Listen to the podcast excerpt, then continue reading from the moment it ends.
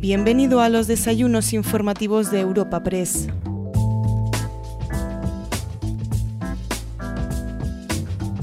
El desayuno informativo que te presentamos hoy en Europa Press tiene como protagonista al ministro de Asuntos Exteriores, Unión Europea y Cooperación, José Manuel Álvarez. Nuestro invitado sube a la tribuna informativa en plena crisis entre Rusia y Ucrania y ha asegurado que España no se esconde ante esta situación. Tras su intervención inicial, charlará con el director de Europa Press, Javier García, quien le transmitirá algunas de las preguntas de los asistentes, tanto presenciales como virtuales, al encuentro. Pero antes de todo esto, podemos escuchar a Asís Martín de Caviedes, presidente ejecutivo de nuestra agencia de noticias, presentando al invitado de hoy y abriendo el encuentro que te ofrecemos a continuación.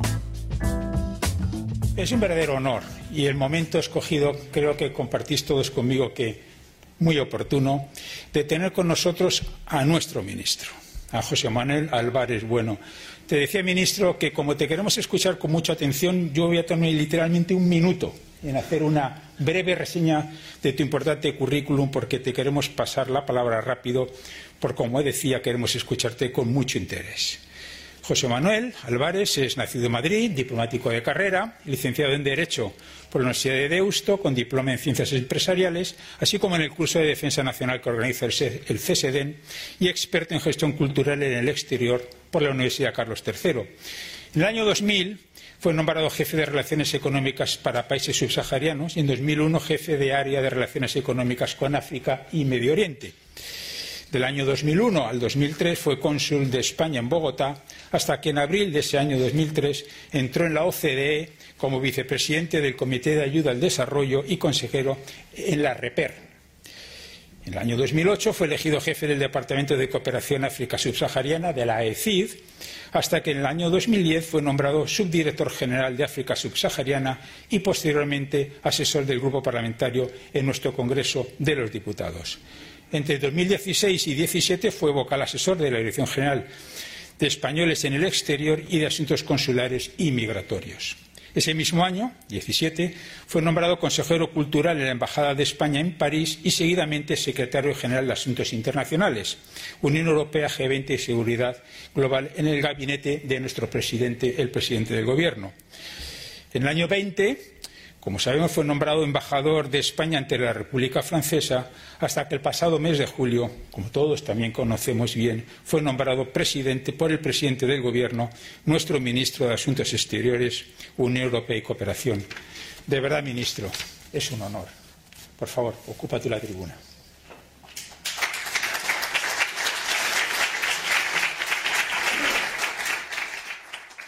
Muchas gracias Muchas gracias por la invitación a participar en este prestigioso foro de, Europa Press. El honor es, mío y lo agradezco doblemente y aprovecho para saludar a todo el equipo del Ministerio de Asuntos Exteriores que está aquí, que eh, junto conmigo eh, diseña la política exterior y a todos los amigos embajadores de todos los países que son amigos y socios de España en el mundo y que están aquí también presentes. La, política exterior solo puede ser una política de Estado. Es, ante todo, eh, una política de Estado. Por eso el Ministerio de Asuntos Exteriores también se denomina el Ministerio de, Estado. Y ser una política de Estado supone consenso, supone fijar objetivos a largo plazo. Y para eso es fundamental también el intercambio con los españoles. Y eso se hace también en foros como este, donde uno explica su política e intercambia con eh, los españoles y con las personas que están interesadas en la política exterior. Por lo tanto, muchas gracias por invitarme a participar. Os agradezco que hagáis este foro en momentos muy complicados, muy complicados para España, muy complicados para Europa y muy complicados para el mundo. Nos encontramos ante la crisis más importante de los últimos cien años. Nunca antes la humanidad se había enfrentado a una crisis sanitaria que se dobló de una crisis económica y que se triplicó de una crisis social. Y ese es el momento en el que se encuentra España, Europa y el mundo. En España, gracias a las altísimas tasas de vacunación, Estamos entre los cinco o seis primeros países del mundo sistemáticamente desde que se empezó a vacunar en tasas de vacunación, 90% de eh, la población de más de 12 años con eh, un esquema completo, una pauta completa de vacunación y gracias también al plan de recuperación y relanzamiento estamos haciendo frente a las tres vertientes de la crisis, pero efectivamente está marcando muchísimo, muchísimo la situación internacional. Y también son momentos muy tensos en estos momentos aquí en Europa en torno a Ucrania. Son momentos complicados donde, bueno, todos contenemos de alguna forma la respiración, por decirlo de una forma coloquial, pero también es el momento de la diplomacia, más que nunca. También es el momento del diálogo. También es el momento de la desescalada y de la distensión. Y ahí España está también en primera línea.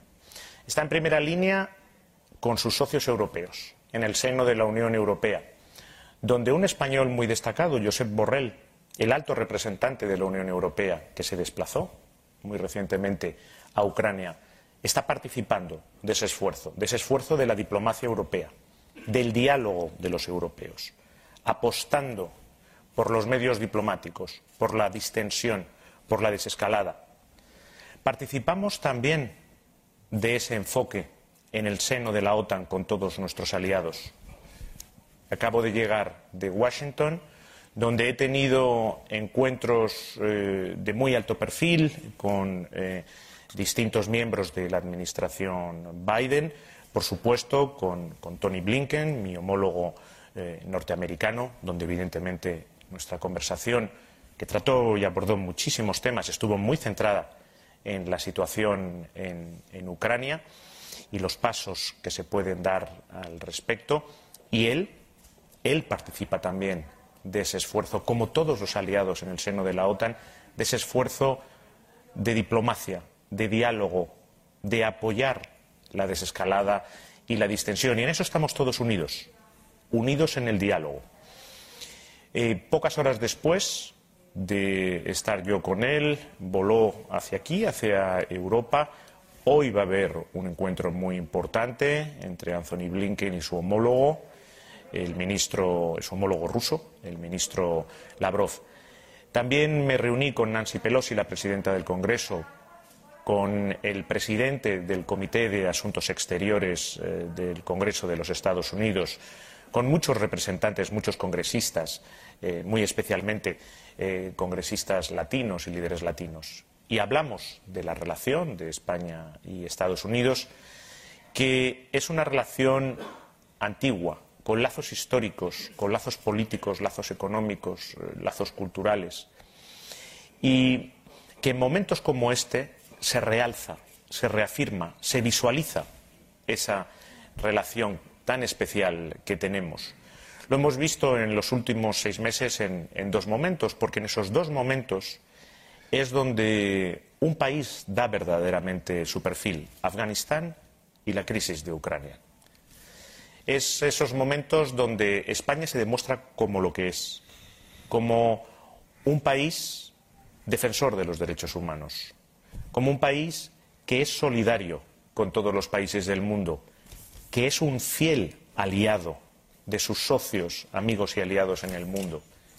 Escogemos lo que ocurrió en Afganistán. España hizo una apuesta por no dejar a nadie atrás, una apuesta que continúa todavía hoy. Y así han llegado casi 3.000 colaboradores afganos y sus familiares y personas especialmente amenazadas en Afganistán. Pero también pusimos la base de Torrejón al servicio de Europa al servicio del Servicio de Acción Exterior de la Unión Europea. Y eso llevó a que Ursula von der Leyen, allí, desde la propia base de Torrejón de Ardoz, calificara a España como un ejemplo del alma de Europa, porque España representa lo mejor de los valores de Europa. Pero también fuimos un aliado y un socio fiable para los Estados Unidos. Y por eso las bases de Morón y Rota el presidente Biden llamó al presidente Sánchez para solicitarlo. Inmediatamente el presidente Sánchez dio ese acuerdo para que pudieran transitar también los colaboradores afganos. Y en estos momentos, en estos momentos tan tensos, en torno a Ucrania, España, en el seno de la Unión Europea, en el seno de la OSCE, en el seno de la OTAN, está demostrándose también como lo que es un país que quiere la paz, un país que quiere el diálogo, un país que le apuesta a la distensión y un país que está unido. Unido porque estamos todos unidos en esta crisis, todos los europeos en el seno de la Unión Europea. El próximo lunes habrá un Consejo de Ministros de Asuntos Exteriores de la Unión Europea, presidido por el alto representante. La situación de Ucrania va a centrar nuestros debates. Yo estoy seguro que la unidad es lo que va a prevalecer. Unidad en el diálogo ante la crisis de Ucrania, pero también, también unidad en la disuasión si fuera necesario. Y no estamos en ese escenario. No estamos en ese escenario. Pero eso también tiene que quedar claro. Estamos también unidos en el seno de la OTAN. El compromiso de España, y nos dirigimos hacia la cumbre de la OTAN, aquí en Madrid, a la que me referiré más tarde, el compromiso de España en el seno de la OTAN con la seguridad de Europa es total. Hace años participamos de las misiones eh, que refuerzan la seguridad del flanco este de la OTAN. En la cumbre de Riga de la OTAN en diciembre pasado tuve la oportunidad de visitar a las tropas españolas desplegadas en ese país, haciendo una labor en favor de la paz. Porque lo que está en juego y lo que se dirime en estos momentos en Ucrania es la propia base de la construcción europea. Europa supone paz, supone progreso, supone respeto al derecho internacional, respeto a la soberanía y a la integridad territorial de todos los países. Y eso es lo que nosotros respaldamos. Supone la resolución de los conflictos que podamos tener, de las discrepancias, de las diferencias, a través del diálogo y a través de la diplomacia. Y en eso estoy empeñado yo y todo el equipo directivo del Ministerio. Y en estos momentos no podemos permitir volver atrás. Europa es progreso y por lo tanto Europa es mirar hacia el futuro. La construcción de Europa es una construcción hacia el futuro. Volver atrás es volver a etapas ya superadas, etapas de muros y de vallas en Europa volver a los tiempos de las esferas de influencia. Es inaceptable. Volver a los tiempos donde un país dictaba a otro qué esquema de seguridad debía de tener. Donde un país podía dictar a otro quién debían de ser los miembros de una organización determinada. No es así como se ha construido la paz en Europa. No es así como se ha conseguido el progreso en Europa. Y todo eso es lo que queremos preservar. Y queremos también que la voz de Europa se oiga con fuerza en el mundo. Y vamos camino de la aprobación de un documento que se llama la brújula estratégica, pero que va a marcar qué quiere ser Europa en el mundo. La voz de Europa debe oírse con fuerza en todos los escenarios, pero sin duda alguna, aquí en Europa es donde más debe oírse. No se puede decidir nada sobre Europa sin nosotros los europeos. Y en eso también, en eso también estamos unidos. Todos los europeos estamos unidos y yo estoy seguro que el próximo lunes lo vamos a reiterar. Vamos hacia momentos donde el perfil internacional de España va a realzarse aún más. En junio tenemos la cumbre de la OTAN, 29 y 30 de junio, aquí en Madrid. Será una cumbre histórica porque en ella se va a aprobar el concepto estratégico, el concepto estratégico que va a regir la vida de la organización, que va a marcar cuáles son lo que la organización percibe como amenazas y cuáles son las capacidades que debemos de, tener. Al año siguiente, en el año 2023, España va a presidir el Consejo de la Unión Europea. Y vamos a participar de los debates que deben cerrar el periodo de vida de la actual Comisión Europea, porque unos meses después se producirán las elecciones al Parlamento Europeo. Será el momento de cerrar todos aquellos temas que se han empezado a impulsar al inicio de esta comisión. También, también en esa presidencia vamos a reflexionar sobre cuál debe ser el papel de Europa.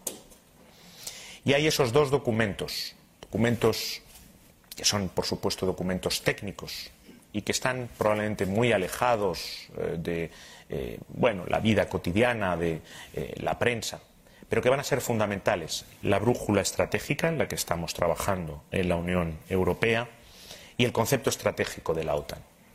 Y España está participando muy activamente, con sus socios europeos en uno y con sus aliados de la OTAN en el otro. Porque Europa tiene que decidir qué percibe como amenazas en el mundo, cuáles son para los europeos nuestras amenazas, cómo queremos enfrentarnos a ellas. Y una vez que decidimos eso, ¿qué capacidades, de qué capacidades debemos dotarnos para hacerlas frente? Y una vez que los europeos hemos decidido eso, es fundamental tener un diálogo al más alto nivel con el que es el aliado natural de Europa, que son los Estados Unidos. Y decidir juntos poniendo sobre la mesa lo que cada uno percibe como sus amenazas y poniendo sobre la mesa las capacidades de las que nos hemos dotado cada uno, europeos y norteamericanos, para hacer frente a ellas, qué queremos hacer juntos, qué debemos hacer por separado, cómo debemos coordinarnos. Ese es el esquema hacia el que nos encaminamos. En el seno de la OTAN hay ahora mismo un concepto, que es la OTAN de 360 grados. Y España cree firmemente en ese concepto.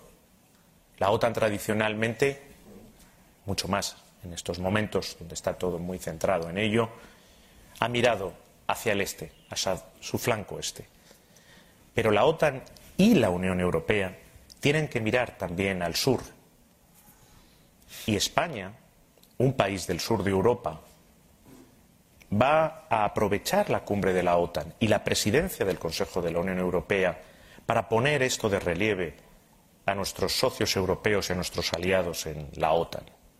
Si hablamos de una OTAN a 360 grados, habrá que hacer una reflexión también. Porque en estos momentos el Mediterráneo y más allá, el Sahel y más allá el resto de África subsahariana, son a la vez una fuente de grandes oportunidades, una fuente de cooperación entre Europa y todas esas regiones, pero también hay muchos retos a los que tenemos que enfrentarnos. El yihadismo está muy lejos de desaparecer en el Sahel. El Sahel, conectado con el Golfo de Guinea, es una zona donde se producen todo tipo de tráficos ilícitos. Armas, estupefacientes, seres humanos. Hay un tráfico ilícito de seres humanos desde el Sahel. Inmigración irregular. Hay una reflexión que tenemos que hacer. Los europeos la estamos haciendo y la tenemos que hacer aún más. En noviembre, en Barcelona, tuvo lugar dos encuentros muy importantes. El Foro Regional de Unión por el Mediterráneo y la reunión Unión Europea Vecindad Sur. Allí estaban nuestros amigos y nuestros socios de la ribera sur del Mediterráneo. Juntos tenemos que trabajar, porque ellos también se enfrentan a los mismos desafíos que nosotros en el Sahel. Y tenemos que convertir el Mediterráneo no en un mar que nos separa, sino en lo que nos une y construir una verdadera comunidad. En Washington también aproveché para ver al secretario general de la Organización de Estados Americanos y al presidente del Banco Interamericano de Desarrollo. Y tuve encuentros con eh, líderes eh, de las comunidades latinas, eh, hispanas, norteamericanas. También en Estados Unidos quise, como hago siempre, dejar claro que España tiene una doble identidad, una identidad europea y una identidad iberoamericana.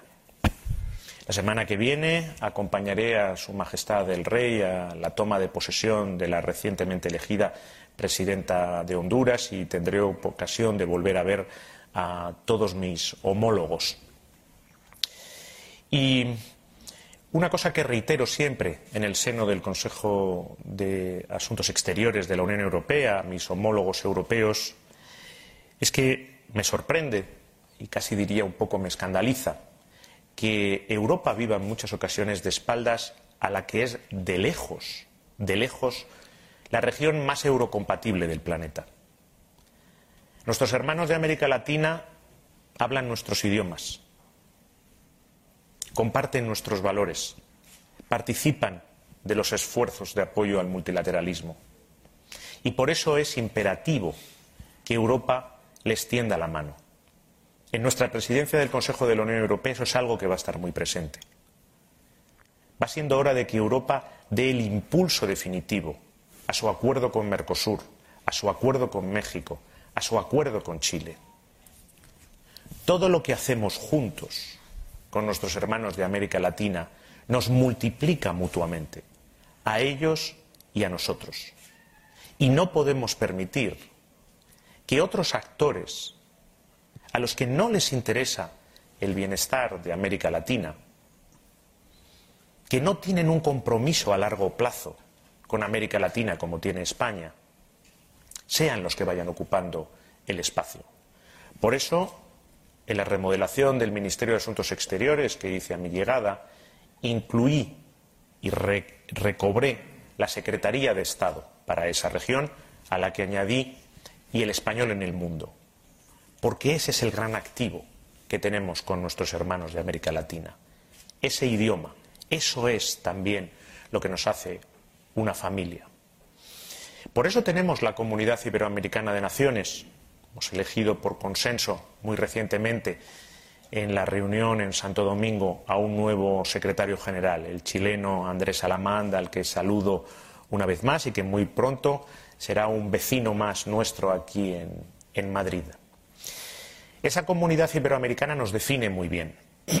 Una comunidad no es una asociación de países, no es un grupo de países, es mucho más.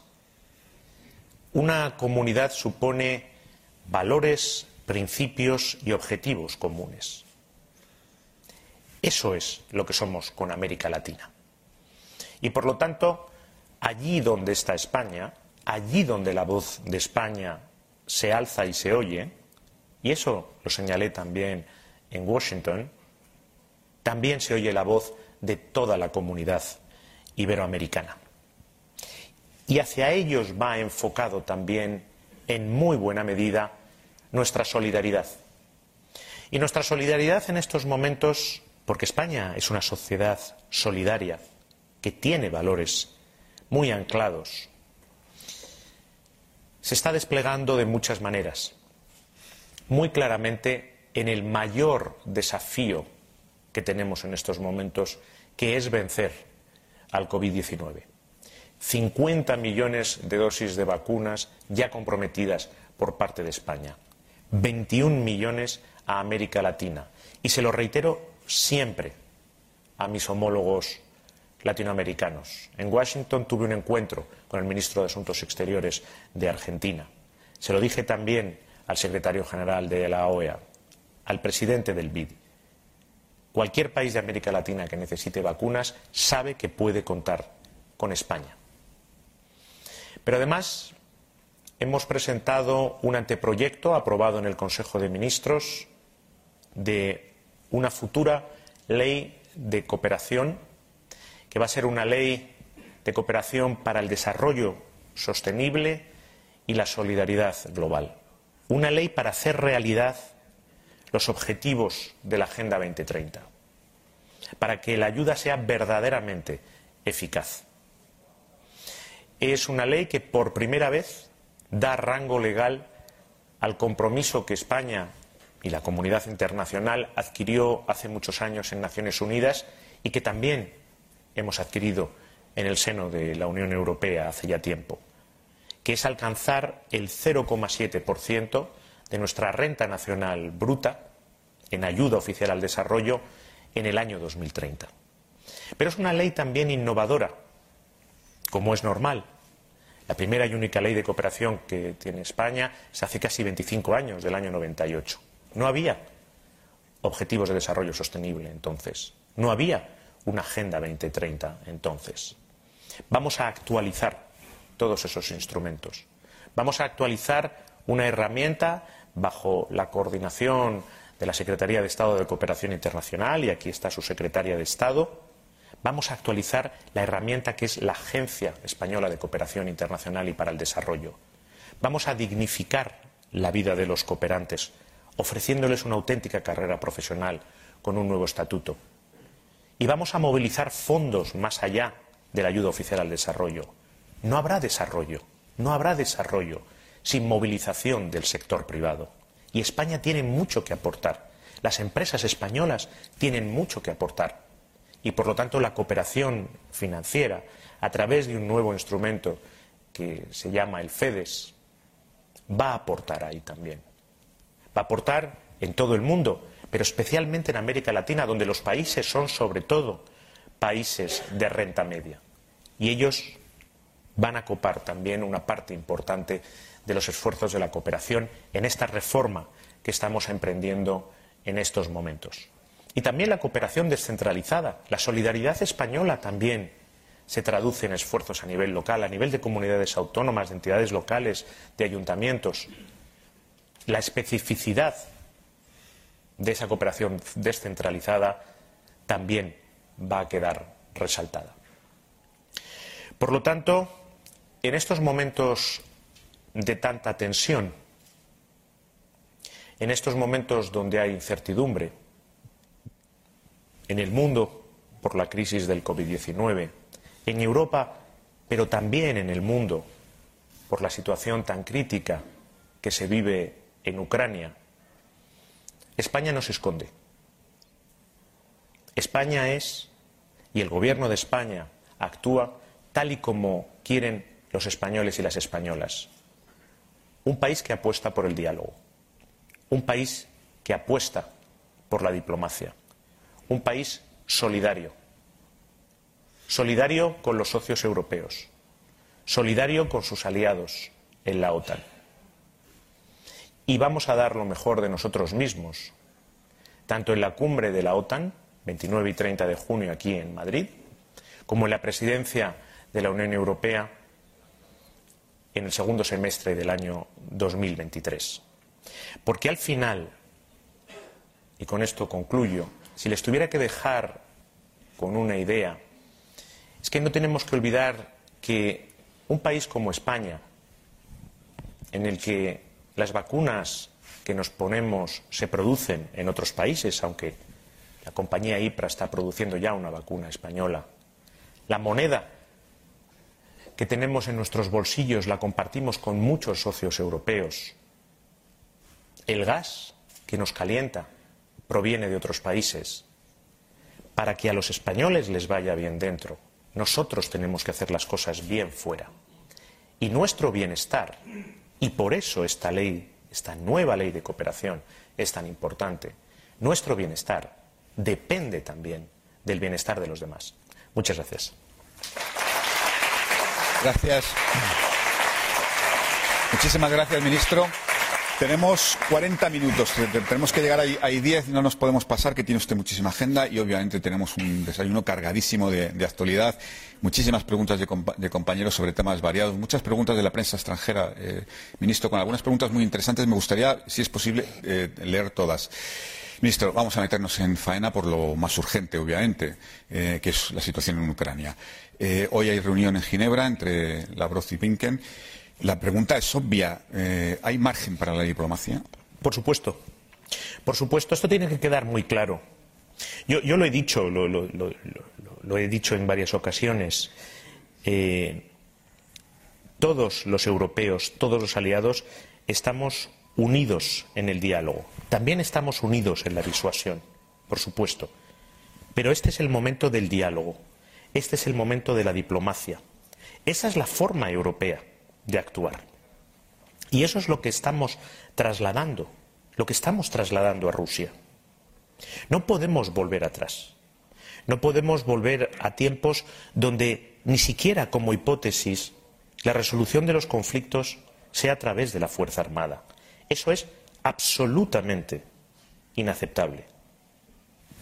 Si hay diferencias, si hay dudas, si algún Estado puede tener reticencias sobre algo, dialoguemos. La diplomacia está ahí para eso. Y ese es el escenario en el que estamos. Ese es el escenario al que apostamos. Pero también hay que ser muy claro. Diálogo no es negociación. Diálogo no es negociación. No podemos aceptar cosas inaceptables. Nadie puede marcarle a la Unión Europea o a la OTAN quién debe ser o quién no debe ser su miembro. No podemos transigir sobre la soberanía y la integridad territorial de un Estado. Esa es la base de Europa. Lo que pasa, ministro, que si eso es inaceptable y son las condiciones que exige Rusia, el acuerdo es imposible. Yo espero que no. Yo espero que no. El Consejo Rusia-OTAN hacía dos años que no se reunía y se ha vuelto a reunir. España estuvo representada por su secretaria de Estado de Asuntos Exteriores. Lo hicimos para marcar el perfil político que queríamos darle. Hoy hay una importantísima conversación entre Anthony Blinken y el ministro ruso Lavrov. Vamos a darle una oportunidad al diálogo y, desde luego, eso es lo que está empujando España. Si el diálogo, porque para dialogar se necesitan dos personas, no diera sus frutos, por supuesto, España estará junto a sus socios europeos, junto a sus aliados de la OTAN, en la disuasión, unidos en la disuasión, y en eso estamos todos de acuerdo. Pero insisto una vez más, y es muy importante subrayarlo, no hagamos política ficción, no anticipemos escenarios que no estamos ahí. Este es el momento del diálogo. Ministro, de acuerdo, no hagamos política ficción, pero nuestra obligación es intentar ir un poco más lejos y hacer proyecciones. ¿Qué es exactamente la unidad la de la disuasión? ¿Qué significa? ¿Qué es exactamente cuál sería exactamente la respuesta europea ante un ataque de Rusia. El alto representante lo ha dejado muy claro después de reunirse con, todos nosotros en, en, Brest y él visitó Ucrania también. Habrá una respuesta con sanciones económicas de un tamaño enorme. Pero, insisto, insisto, y hay un diálogo también en el seno de la OTAN al respecto. No pongamos el esfuerzo, no pongamos nuestra energía en imaginar escenarios. El escenario actual es el del diálogo. Mm. Eh, España ya ha anunciado el envío de dos, barcos al Mar Negro y la posibilidad de enviar aviones a, Bulgaria dentro de operaciones eh, OTAN y marco de la OTAN. ¿Esto es exactamente el compromiso de España con la OTAN o hay algo más allá? Es el compromiso de España con la OTAN desde hace muchos años.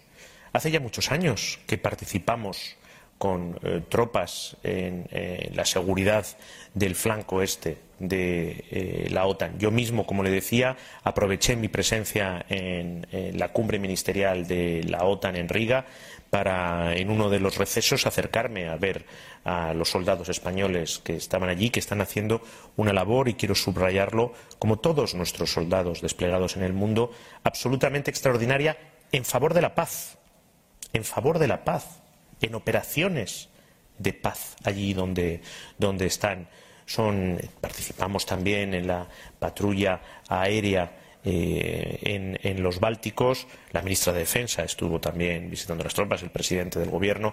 Como estamos en muchos otros escenarios, como estamos en Líbano, por ejemplo, por decirle un sitio donde tenemos un amplio contingente, siempre a favor de la paz. Y ese es en ese marco en el que se está produciendo ese despliegue. Porque el compromiso de España con la seguridad de Europa, con la seguridad en el marco de la OTAN y con la paz es incuestionable. Ministro, permítame algunas preguntas de compañeros muy interesantes. Por ejemplo, plantea la compañera Marina Artusa del diario de Clarín de Argentina, dice que eh, si evalúa cuáles podrían ser las consecuencias para, España en términos de suministros de Rusia si Rusia represalía el apoyo español a la OTAN en Ucrania. Mire, hay, ese, por supuesto, es eh, un debate que estamos teniendo en el seno de la Unión Europea y en el seno de la OTAN, aunque eh, la mayor parte del suministro energético de gas de España viene de Argelia. Y cuando yo viajé a Argel, me recibió el presidente de la República, el ministro de Asuntos Exteriores y el ministro de Energía, recibí totales garantías de que el gas argelino, que es el que al final eh, alimenta el mercado gasístico español está totalmente garantizado. El suministro de gas a España está totalmente garantizado. Los españoles pueden estar muy tranquilos, y sobre esto quiero ser muy claro y muy firme, muy tranquilos. No habrá escasez de gas argelino aquí. Por lo tanto, esa es la gran noticia. Y cuando yo hablo con, las empresas gasísticas españolas me confirman que esto está siendo así.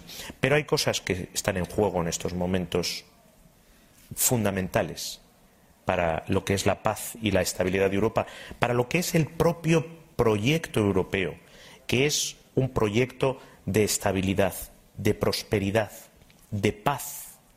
Eso es Europa. No olvidemos que Europa nace para evitar la guerra en Europa. Y eso se basa en unos principios. Se basa en el respeto al derecho internacional. Se basa en el respeto a la soberanía y la integridad territorial y las fronteras de los Estados. Se basa en que nadie dicta a ningún organismo internacional quiénes deben de ser sus miembros, ni puede imponer cuál es el esquema de seguridad del que debe dotarse. En el fondo, nos estamos jugando el si podemos seguir avanzando hacia el futuro o si queremos volver a un tiempo que nadie quiere y nadie desea que vuelva. Pero por cerrar este asunto más económico, un previsible, esperemos que no, pero un previsible aumento de la tensión en Ucrania no tendrá consecuencias para los suministros energéticos de, España. Esperemos que no, esperemos que no. Pero insisto, el suministro energético español es muy poco dependiente del este. Eh, nuestro socio eh, energético de primer orden, y agradezco a Argelia el que se ha mostrado en estos momentos como lo que es un auténtico socio estratégico de España, muy especialmente en materia energética, está totalmente garantizado.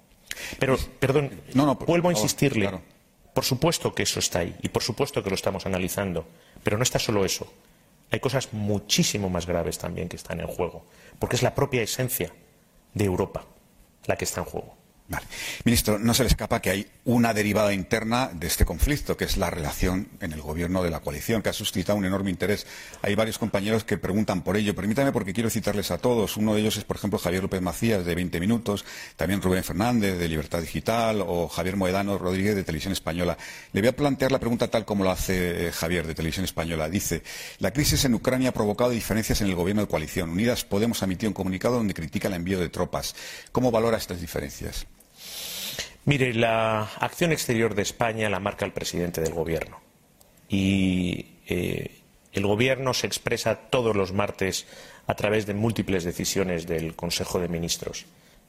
Y eso es lo que demuestra la cohesión del Gobierno bajo la dirección del presidente del Gobierno.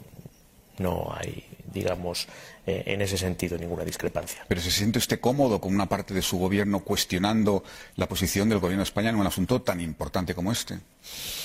Es el presidente del Gobierno el que marca la acción exterior de España y yo me siento muy cómodo bajo las directrices del presidente del Gobierno. Ministro, vamos a ir cerrando este asunto, pero me gustaría plantear un par de cosas más.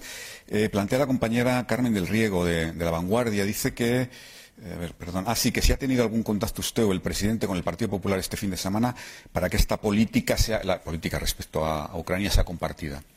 Yo este fin de semana no he tenido ningún contacto con el Partido Popular, pero por supuesto lo he dicho a todos los portavoces de las distintas comisiones eh, a las que yo acudo como ministro de Asuntos Exteriores, como ministro de Unión Europea y como ministro de Cooperación, y lo reitero aquí, se lo he dicho también a los portavoces del Partido Popular, mi teléfono, mi teléfono móvil está a disposición 24 horas al día. Cualquier duda, cualquier. Yo acudo con frecuencia a las comisiones del, Congreso. Por supuesto, por supuesto, ningún problema en hablar con ellos. Pero no, he tenido ningún contacto este fin de semana. Mm. Ministro, ha, hablado usted en su intervención de la cumbre de la OTAN en junio en Madrid, que va a ser una cumbre importantísima que va a redefinir la OTAN del futuro.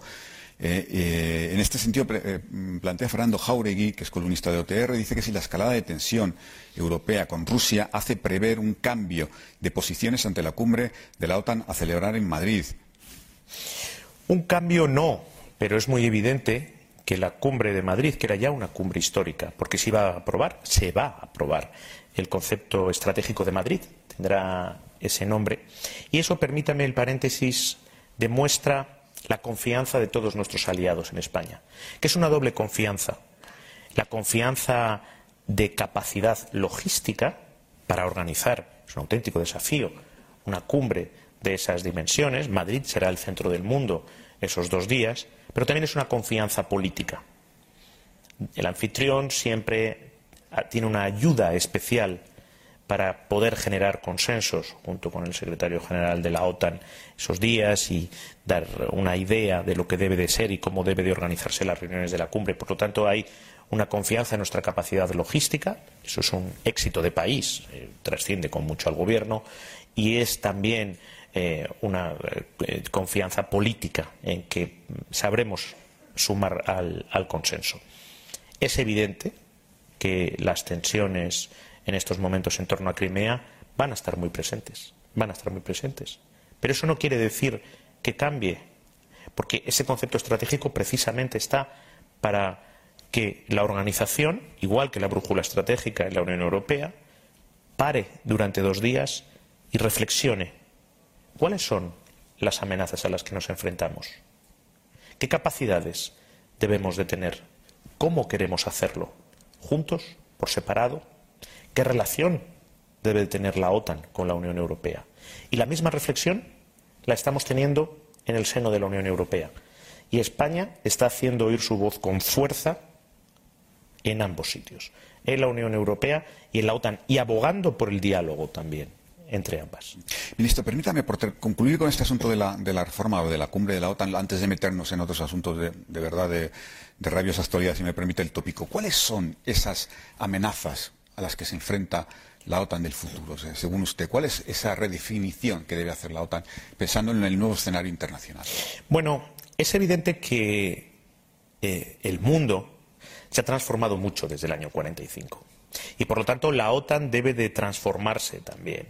Ya no hablamos simplemente de amenazas convencionales, que también, como estamos viendo, también, pero la ciberseguridad pasa a ser un elemento fundamental el uso inaceptable de la emigración irregular y del sufrimiento de seres humanos para presionar políticamente a un país también debe de estar en nuestra reflexión.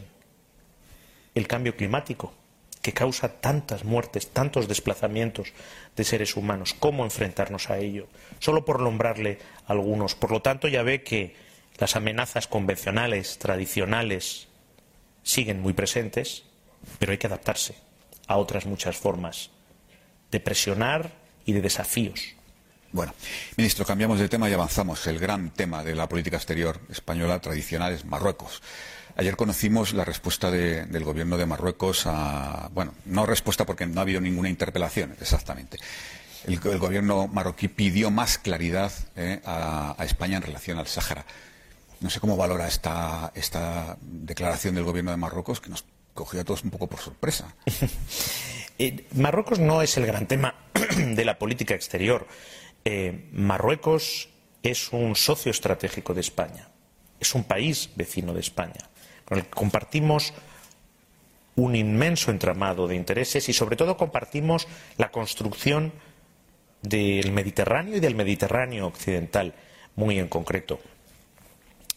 Yo me quedo con las palabras del rey de Marruecos en su discurso del 20 de agosto, donde fue muy claro, donde fue muy claro sobre el tipo de relación que quiere con España y que fueron respondidas por el presidente del Gobierno precisamente desde la base de Torrejón en el mismo sentido, flanqueado, por cierto, por el presidente del Consejo de la Unión Europea y la presidenta de la Comisión, y que muy recientemente en la recepción al cuerpo diplomático, Su Majestad el Rey también abundó en esa línea. Por lo tanto, rey de Marruecos, el presidente del gobierno, su majestad el rey, todos quieren la única relación posible para dos países que son socios estratégicos y vecinos.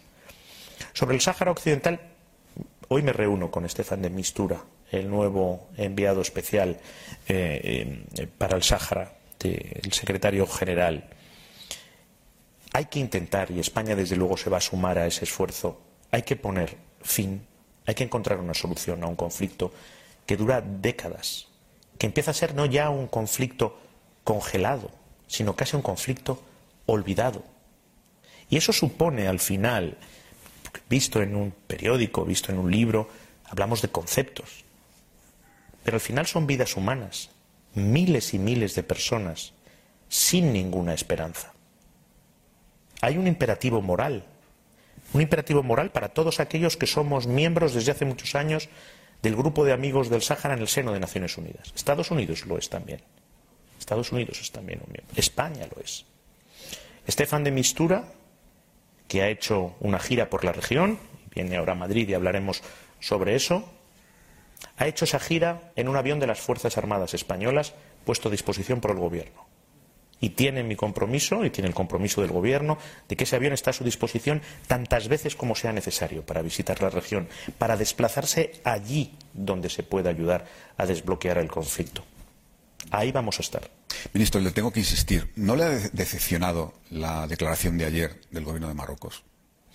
Mire, yo trabajo con todos aquellos, tengo una relación muy fluida con eh, Nasser Burita, mi homólogo marroquí, hablamos con, con, mucha frecuencia. Hay muchísimas personas en España, muchísimas personas en Marruecos de muy buena voluntad que estamos trabajando por construir la relación del siglo XXI. Cuando es una relación tan compleja, en el mejor sentido de la palabra, en el sentido de tan rica, con tantos entramados de intereses y de vecindad, la vecindad produce fricciones también. Uno no fricciona con un país que está a miles de kilómetros. Fricciona con sus vecinos.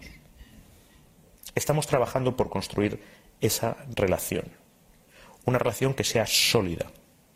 Una relación en la que sea imposible acciones unilaterales. Una relación basada en la confianza y en el beneficio mutuo. Ese es mi empeño. Me tome el tiempo que me tome.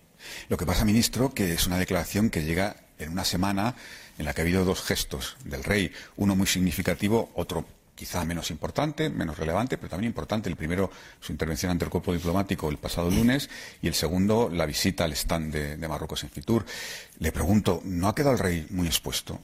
Mm, mire, eh, no minimizo esas declaraciones, pero fueron unas declaraciones en una entrevista, por cierto, el primer ministro no pronuncia el nombre de España, habla en general. Muy importante señalarlo. Quien pronuncia el nombre de España es un periodista. Pero él no lo hace, porque parece que es que hablo de España. No hablo de España en ningún momento. Hablo en general de la relación de los países con Marruecos. Quien sí habló de España, quien sí nombró a España y quien sí fue muy claro, fue el rey Mohamed VI. Y habla muy pocas veces, y habla muy pocas veces aún más de países en sus discursos. Y en esa línea estuvo la intervención de Su Majestad. Por ir cerrando este asunto, plantea Luis Ayón, que conoce muy bien estos asuntos, como usted sabe, dice que si España estaría dispuesta a decir, como Alemania, que el plan de autonomía eh, de Marruecos para el Sáhara es una buena base para ayudar a resolver el conflicto. Hay muchas resoluciones del Consejo de Seguridad. España lo que quiere es desbloquear ese conflicto, ofrecer un horizonte de esperanza a miles y miles de personas que lo están esperando porque es necesario políticamente, pero también porque es un imperativo moral. Por eso estamos en el grupo de amigos del Sáhara, por eso Estefan de Mistura vuela y lo hará las veces que sea necesario, que él considere que es necesario y yo se lo transmitiré hoy mismo otra vez en el encuentro. Por eso yo fui el primer ministro de Asuntos Exteriores que tuvo un encuentro con Estefan de Mistura después de su nombramiento y por eso le voy a ver hoy aquí. Nosotros no podemos hablar en nombre de las partes. No podemos hablar en nombre de las partes.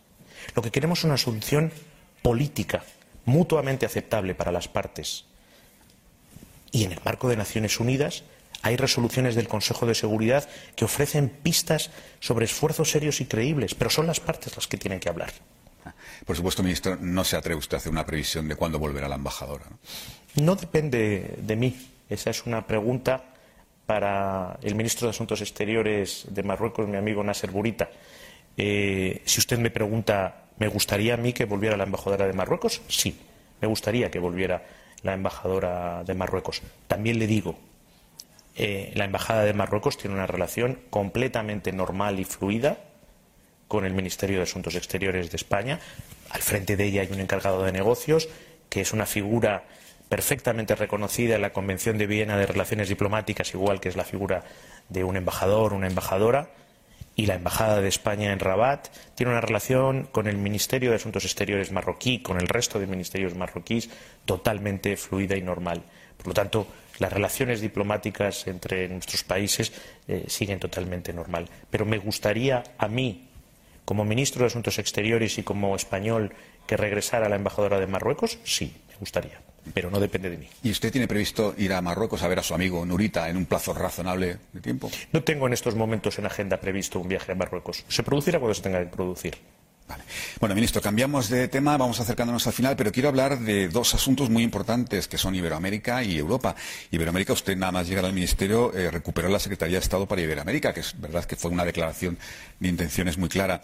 Eh, sin embargo, no ha hecho todavía una gira eh, por, países americanos, ha ido a algunas tomas de, posición, irá la semana que viene a, Honduras, pero ¿podemos esperar mm, esa gira iberoamericana? Por no esa gira, esas giras en plural. Sí, eh, la Secretaría de Estado de Iberoamérica la recuperé no solo como mensaje político, que también, no le oculto que también hay eso, ese mensaje fuerte de nuestra identidad iberoamericana, eh, sino también precisamente para que haya una persona, que es el secretario de Estado de Iberoamérica, que está aquí, una persona de una inmensa experiencia eh, en la región, Juan Fernández Trigo, ha sido embajador de España y delegado de la Unión Europea, embajador de la Unión Europea, en muchísimos países de América Latina, precisamente para que alguien esté, como lo hace él, 24 horas al día, 7 días a la semana, pendiente de América Latina, que viaje a la región, que tenga encuentros.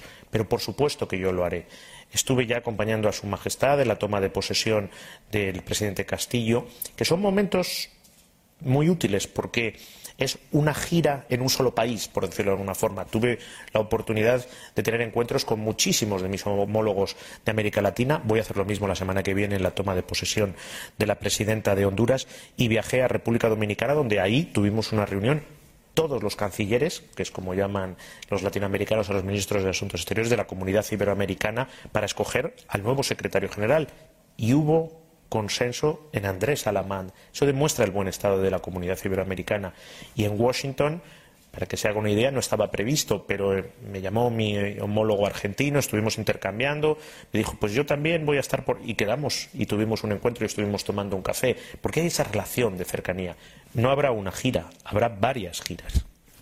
Vamos a hablar de algunos países en concreto. El primero, México, bien importante. Plantea el compañero de la prensa mexicana de la jornada eh, Armando González. Dice, me gustaría saber a qué atribuye las malas relaciones bilaterales dice él, las malas relaciones bilaterales que existen actualmente entre, México y España. Y dice, ¿no cree que el retraso atípico en la concesión del plazo de embajador a la propuesta del Gobierno de México se puede entender como un gesto de hostilidad? Pues ya le disipo esa duda. No hay ningún gesto de hostilidad en absoluto, si no lo diría aquí. Yo soy una persona que habla muy claro. Eh, México es un gran país, es un país hermano un país fundamental de la comunidad iberoamericana de naciones. El Placet, preguntaré ahora al volver al ministerio exactamente cómo está, pero vamos, sigue el trámite administrativo eh, normal, sin, entiendo que vamos, no hay ninguna dificultad, ¿eh? eso se lo diría aquí sin, ningún problema. Eh, he oído en las matinales en las que interviene el presidente de México, he oído unas declaraciones que me han parecido muy acertadas, muy amistosas hacia España. Yo lo quiero subrayar. Hace un par de días en las que, bueno, él ha calificado la relación que quiere tener eh, con, España y que son las mismas que España quiere tener con México. Es un país hermano. Yo creo que no se puede decir más. Otro país, eh, Nicaragua, usted ha sido especialmente duro con la situación en, Nicaragua, no ha reconocido el resultado de las elecciones y, se, han impuesto sanciones en a, iniciativa suya en la Unión Europea. Sin embargo, ministro, me temo que no parece que esté sirviendo de mucho. Siguen las cárceles nicaragüenses llenas de presos políticos. ¿Qué más se puede hacer? Bueno, el mismo día de la toma de posesión, si podemos llamarlo así, porque yo fui muy claro, no ha habido elecciones en, Nicaragua. Lo que sí ha habido es una burla a la democracia en Nicaragua. Eh, y efectivamente, España llevó el caso de Nicaragua al seno del Consejo de Ministros de Asuntos Exteriores de la Unión Europea y se han aplicado sanciones por parte de la Unión Europea. España no ha reconocido esas elecciones, no lo ha reconocido ningún país de la Unión Europea.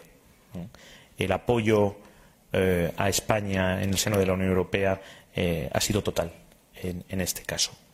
El mismo día en que eh, Ortega tomaba posesión, entre comillas, yo recibí a la esposa de uno de los presos políticos y exijo una vez más la liberación de todos los presos políticos que hay en Nicaragua.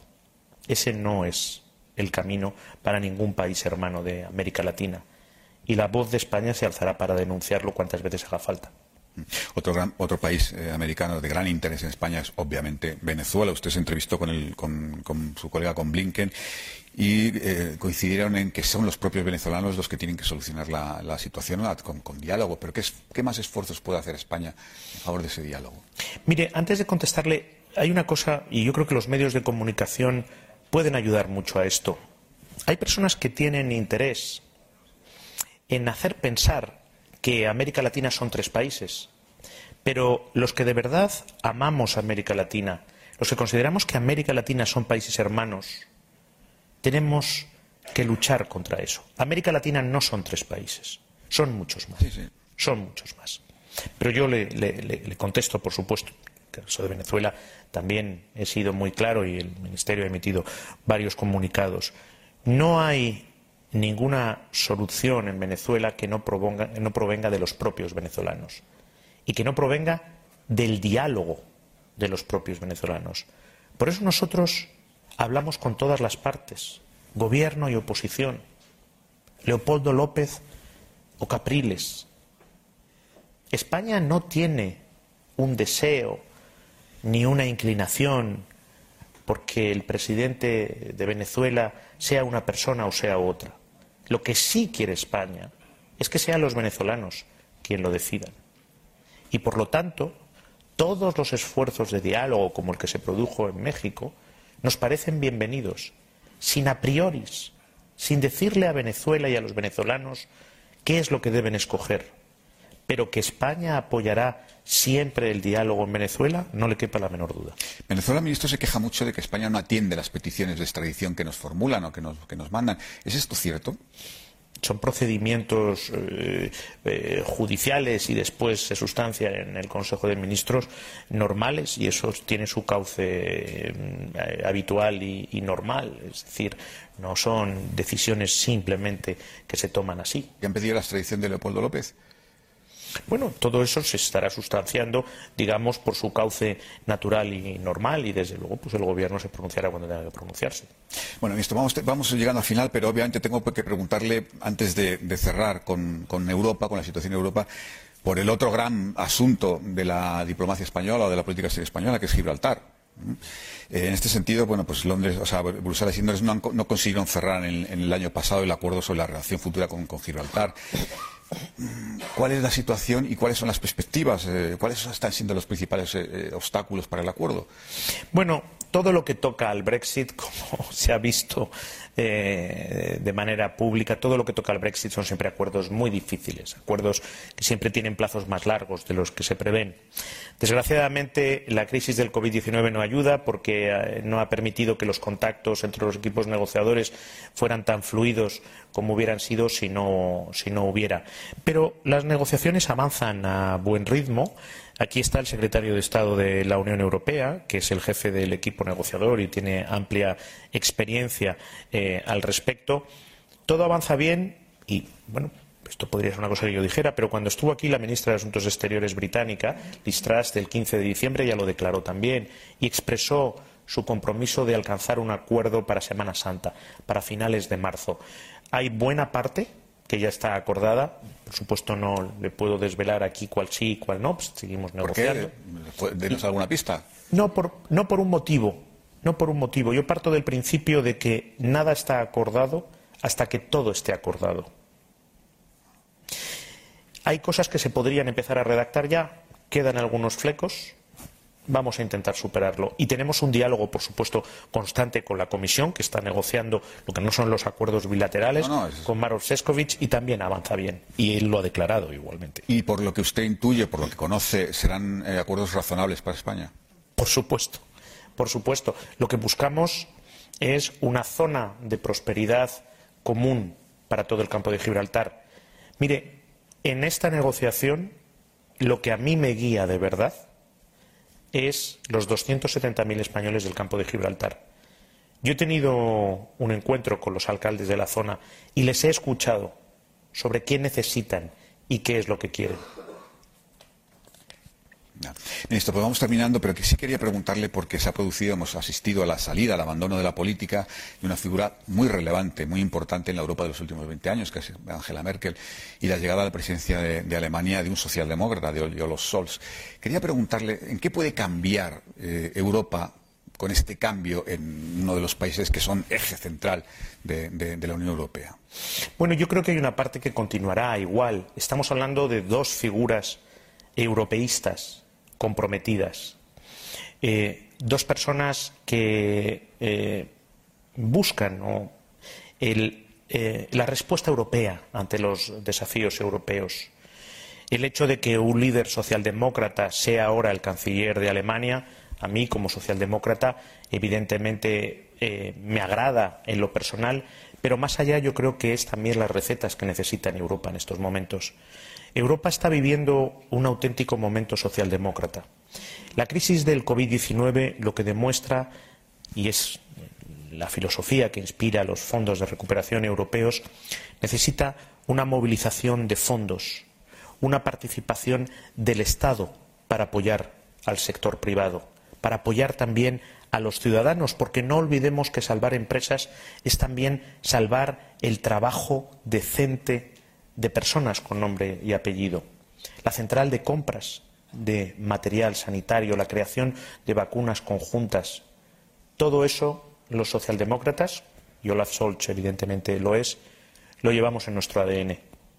Lo que pasa, ministro, que permítame, pero parece que el ADN es distinto según el socialdemócrata, porque el lunes se vio claramente que hay una diferencia entre un socialdemócrata con Pedro Sánchez y uno como Olosul respecto a la necesidad de recuperar las obligaciones fiscales en Europa.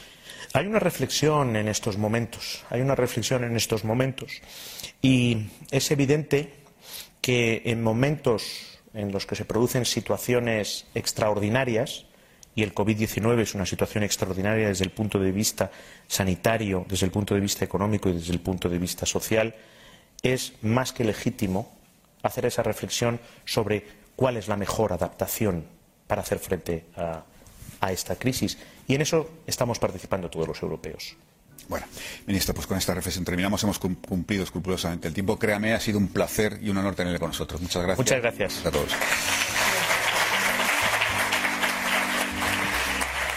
Despedimos esta entrega de los desayunos informativos de Europa Press invitando a todos nuestros oyentes a descubrir el resto de episodios de este podcast, así como los de los distintos programas de nuestra red a través de europapress.es barra podcast. Recuerda que todos ellos están disponibles en las principales plataformas de podcasting.